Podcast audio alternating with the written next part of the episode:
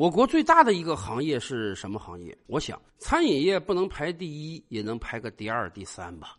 毕竟，餐饮业是关乎到十几亿老百姓每天日常消费的大行业，尤其是在网络经济对于实体经济不断冲击的今天，很多人都说啊，恐怕将来真正能够存活的实体经济，也就是餐馆了。你想啊。甭管你是卖衣服的还是卖食品的，卖家电的还是卖家具的，你那个价格恐怕都很难跟网上竞争，所以一大批的实体店倒掉。但是餐饮业它真的是很难被网络经济取代的，即便各种各样的外卖快递，它也只是帮助餐馆把生意做得更远更快而已。所以啊，今天在很多城市的大商场中最火爆的铺位，往往就是餐饮加上教培。当然，双减政策之后，很多大商场中的这个学校都关门了，那么几乎就只剩下餐饮了。而且大家知道餐饮业有多庞大吗？据不完全统计啊，我国餐饮业吸纳的就业人数超过三千万。在我国各大城市乡镇，我们有接近一千万家餐饮店。是的，大到那个光厨师就几十位的大酒楼。小到那个一人的小作坊，这上千万家的餐饮店和三千万的从业人员，给我们十几亿人提供了每天丰富的美食。这也使得啊，很多年轻人在想创业的时候，餐饮店当然包括各种各样的奶茶店、咖啡店，都是创业首选。为什么？因为大家觉得民以食为天嘛，好歹人都是要出来吃饭的。开餐馆似乎啊是个创业最简单的选择，而且开餐馆似乎啊只要你有一定的经验，有一点资金就可以马上实行，不像别的创业那样需要有大量的人脉和各种各样的专业知识。然而，我们真得提醒各位好朋友啊，越是门槛低的行业，这个竞争绝对是越激烈的。今天我们固然有着接近一千万家餐饮店。可是大家知道我国大部分餐馆的平均寿命有多少吗？根据各种各样的统计数字啊，连一年都没有。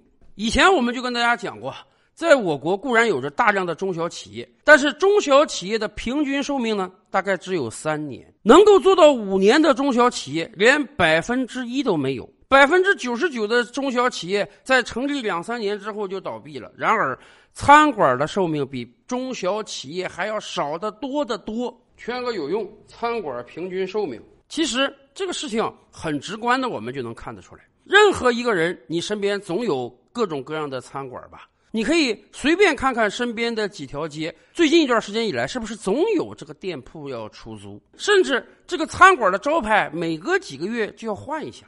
上个月你来，这还是个拉面店呢，哎，下个月怎么就突然换成馄饨店了？去年这是个挺火爆的火锅店呢，怎么今年准备去找不到了？哦，仔细一看，人家改卖烤肉了，招牌换了，装修换了，菜品换了，当然老板也换了。咱们别说小企业。餐饮界的巨无霸，那个生存状态也是很堪忧的。大家记得吧？去年疫情之初，就有一家很有名的全国连锁西北菜企业的老板在网上哭穷。他说呀，疫情到来之后，他们大多数店都是在商场之中的，结果要关门一两个月之久，企业没有现金流了，差一点就撑不下去了。当然。也有准备逆势上扬的，比如说海底捞就觉得危机就是机会，所以疫情之时他们还加大投资，整个二零二零年全国多开了几百家店铺。然而到了今年，海底捞感觉到很多新开店铺的收益情况不尽如人意啊，所以他们已经开始了关店，大概二零二一年要关掉两三百家店，占目前总店数的百分之二十以上。甚至有业内人士啊，给海底捞的门店算过账，所以海底捞的这个租金水平、盈利状态、员工工资构成，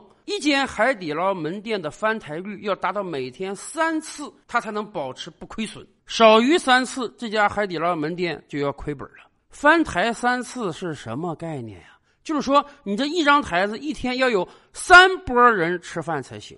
对于海底捞这样的大企业而言，他或许能做得到，因为此前他经常随时随地啊门外排着长长的人流。但是对于一些小餐馆而言，谁能保证自己每天都翻台三次啊？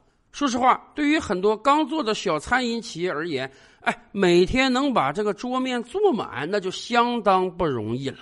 所以有人总结一句话说啊，这个开餐馆简直跟赌博一样，成功率啊连百分之五十都没有。而且大家知道吗？餐馆绝对是个重资产投入的行业。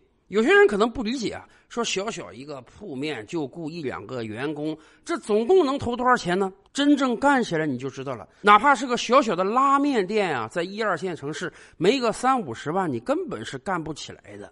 如果是稍具规模的餐饮企业，有个几个包间、七八张散台，那你的前期投入至少百万级别起呀。为什么？首先，开餐馆你就得有地方啊，而且今天在很多城市都有规定啊，不允许用这个居民楼的一楼来做餐馆了，因为很危险，而且不环保，油烟污染让楼上的邻居受不了。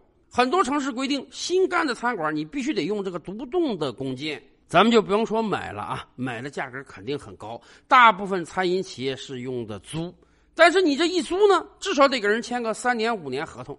说实话。就是房东愿意跟你签半年，你都不敢签，为什么？你还担心你好不容易把这个餐饮店搞火了，人家不租给你呢？签个三五年的租约，加上押金，即便不用一次性把三年五年的租金都给付，但是当年的租金和押金，这就是很沉重的一笔了。后面还有呢，装修啊、器具采买呀、人员培训呀，这哪一项花的钱，说实话都比这个租金高得多。千辛万苦之后，可算是把各项准备工作都搞好了。开业之后，你可能发现没有客人，辛辛苦苦准备的原材料卖不出去，可能还面临坏了的风险。怎么办？你就得做各种各样的宣传了。倒退五年、十年，你可能在大街上发传单，而现在有了更好的宣传工具啊，有各种各样的拍小视频、短视频的大 V 会主动的找到你，哎，人家帮你宣传。只不过有个简单的要求，拍一次得给我个三千、五千的，而且还得好好招待我吃一顿。即便这样，你真金白银给出去之后啊，也未必能收获到很多客人，因为有很多大 V 那个粉丝都是买的，那个点赞都是买的。甚至由于这些年来啊，各种各样的探店视频太过于夸张，以至于让很多老百姓产生了逆反心理。甚至有人把探店视频当排雷视频看。你这个店家越是宣传，我越不去你那儿吃饭。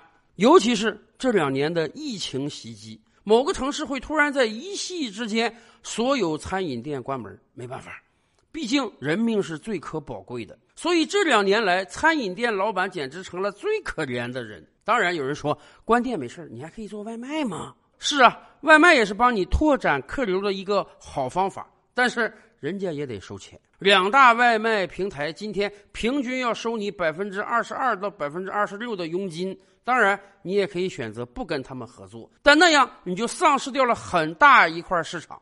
所以今天几乎所有做餐饮的小老板们都要思考一个事儿：到底跟外卖平台合作呢，还是不跟他们合作？合作吧，你每天忙得累死累活的，但是大部分利润被人家拿走了。不合作吧，对不起，你只能看着生意被你的同行们抢走，而你每天门可罗雀。所以这也是为什么我们经常看到餐饮店转手的原因。一开始雄心万丈的做好了各种各样的准备，一大笔资金砸下去。房租交了，押金交了，装修做好了，设备采买了，菜单制作好了，人员也培训了。但是撑了几个月之后，发现啊，每个月的净利润甚至有可能连员工工资都不够。撑了三五个月之后，发现，哎呀，再过俩月我要交下一年房租了，我没有现金流，怎么交得起房租啊？很多人甚至开店的钱是多年的积蓄，或者跟亲朋好友、各大借款平台借来的。开店之前考虑的挺好啊，我一次性重资产投入。接下来，餐饮业是典型的现金流企业啊，每天我就数钱就得了。然而，只要你生意情况稍微不太好，你真是有可能资金链断裂呀。因为开一个店几乎每天都要花钱啊，水电费、采买费、员工工资。你如果生意稍微差一点，你真的就得自己往里填钱。